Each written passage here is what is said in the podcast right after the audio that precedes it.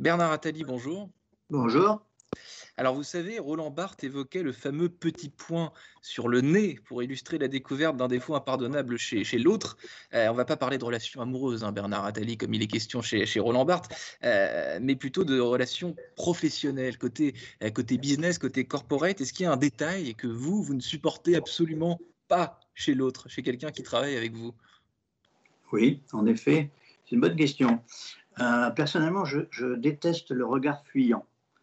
Euh, si euh, quelqu'un, soit collaborateur, euh, soit des partenaires de travail, ne, me regarde pas ou fuit mon regard, cela m'installe dans la méfiance.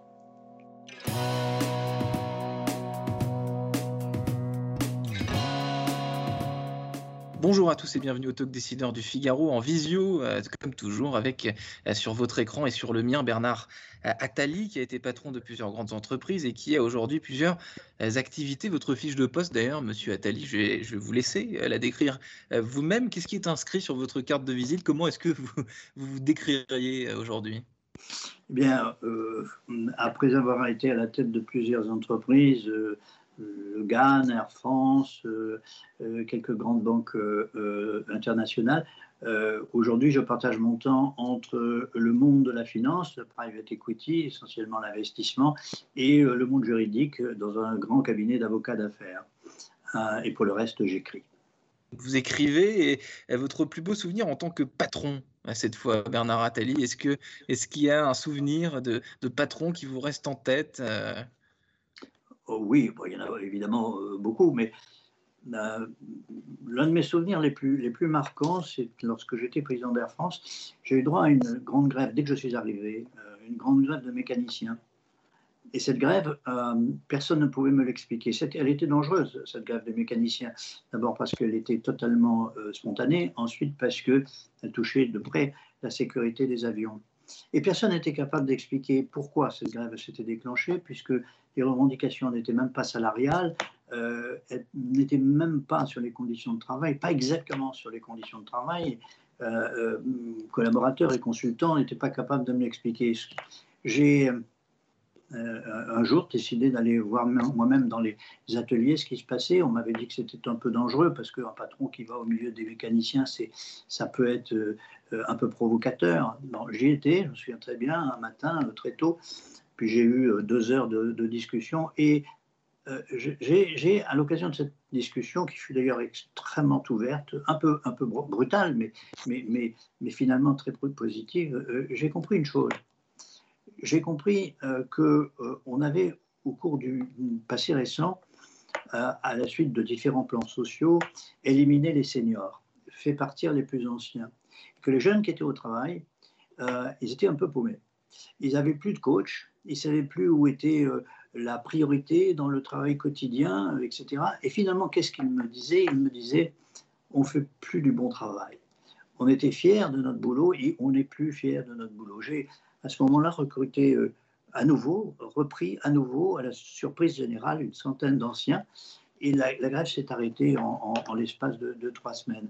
Euh, euh, pourquoi est-ce que c'est un, bon, souvenir? Je dirais que ce n'est pas nécessairement un bon souvenir. C'est un souvenir qui, m'a appris deux ou trois choses. D'abord que rien ne remplace le contact direct, quelle que soit la qualité de vos collaborateurs. Il y a des moments où il faut avoir soi-même écouté son instinct.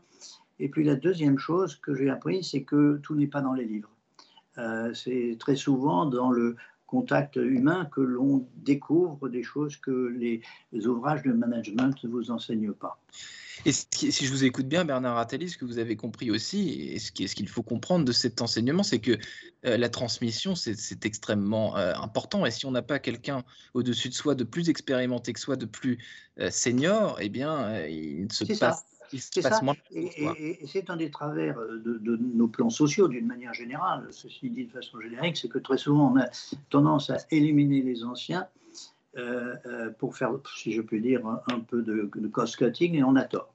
On a mm. tort à plusieurs titres, mais on a tort en particulier parce qu'ils sont la mémoire de l'entreprise.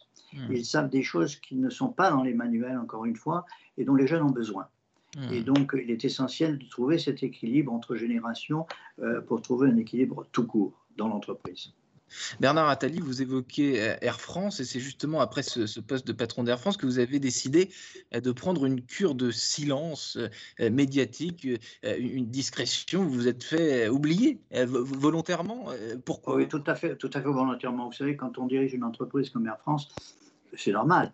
On est hyper médiatisé, on est immédiatement happé par vous, les journalistes, les médias. Et pour vous dire la vérité, j'ai détesté cette partie du métier parce que euh, chacun est fait comme euh, il, est fait. Euh, et, personnellement, je déteste la médiatisation des, patrons et en particulier la mienne. Donc en effet, quand je n'y étais plus obligé, c'est-à-dire après mon départ d'Air France, j'ai non pas décidé, mais tout simplement voulu travailler tranquille, si je puis dire, à l'abri des projecteurs. Est-ce que vous trouvez, Bernard Attali, euh, qu'avec les réseaux sociaux, avec le web, euh, avec l'image euh, qui, circule toujours plus vite et toujours, toujours mieux dans, une certaine mesure, enfin, ça, reste à, prouver et on peut, on peut en discuter, mais est-ce qu'il n'y a pas une starification des patrons et une visibilité de plus en plus accrue? Et est-ce que peut-être les patrons n'en veulent pas un petit peu de cette starification, selon vous? Bien sûr, la réponse est dans votre question. Euh, à, l'évidence, il y a, comme vous dites, une starification euh, des patrons que personnellement je trouve tout à fait détestable. Parce que dans beaucoup de cas, elle va beaucoup trop loin. Vous savez, une entreprise, c'est une communauté, c'est une communauté d'hommes et de femmes qui sont habités par un, objectif commun ou pour une volonté commune. Euh, et, le, patron, ça n'est ni plus ni moins qu'un chef d'orchestre.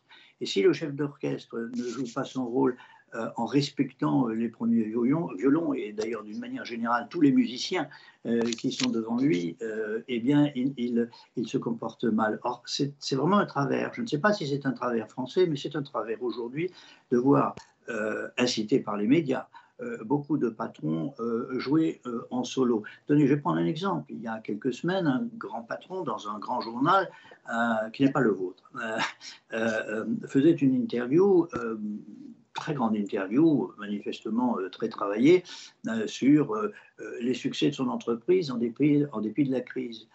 une grande page du journal, sans un mot pour ses équipes, sans un mot pour ses sous-traitants. J'ai trouvé ça tout à fait détestable. L'homme en question est très certainement un excellent manager, mais j'ai trouvé que son, son, numéro, je, cherche un mot poli, son numéro n'était pas décent. Donc la starification des patrons, ça va euh, au détriment euh, des équipes qui ne reçoivent du coup pas assez euh, de, mérite. On oui, oui, pas assez les, compliments. on, est, on, est, on, est, on, est, on, est, en France, on n'est pas aux États-Unis, si je puis dire. Et donc, les, équipes, bien sûr, elles souhaitent être rémunérées au, niveau de leurs compétences, mais elles souhaitent aussi être valorisées dans leur travail. Et si le chef ne valorise pas les troupes, les troupes le ressentent très profondément.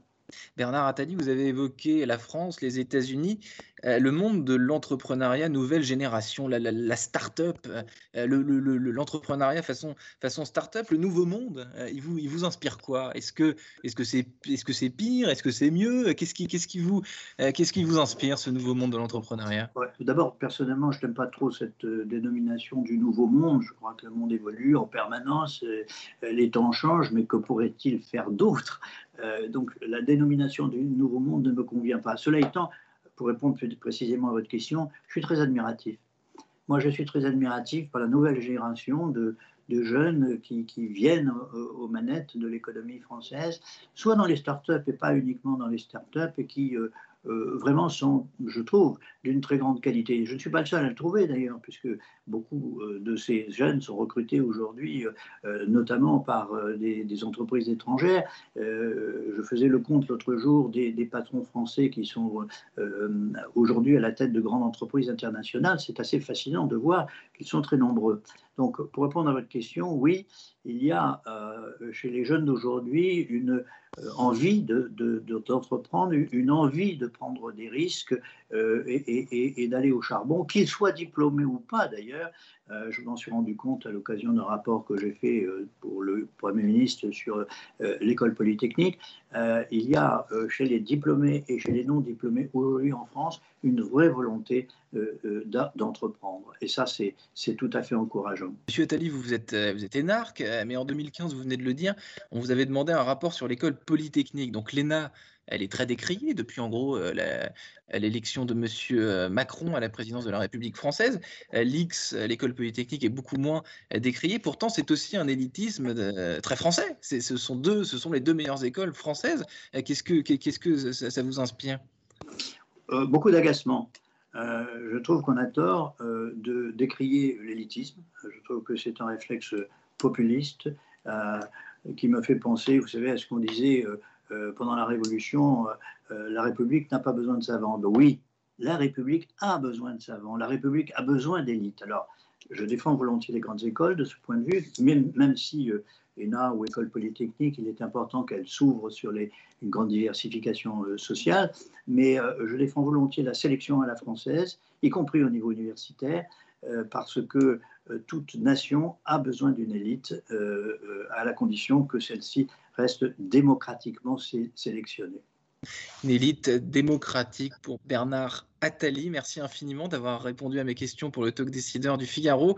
Euh, je vous souhaite une excellente fin de journée et qui sait, peut-être à bientôt, euh, euh, peut-être pourquoi pas, au beau jour, sur une terrasse, à prendre un café. Je vous dis à très bientôt. Merci infiniment. D'accord pour le bistrot. À bientôt.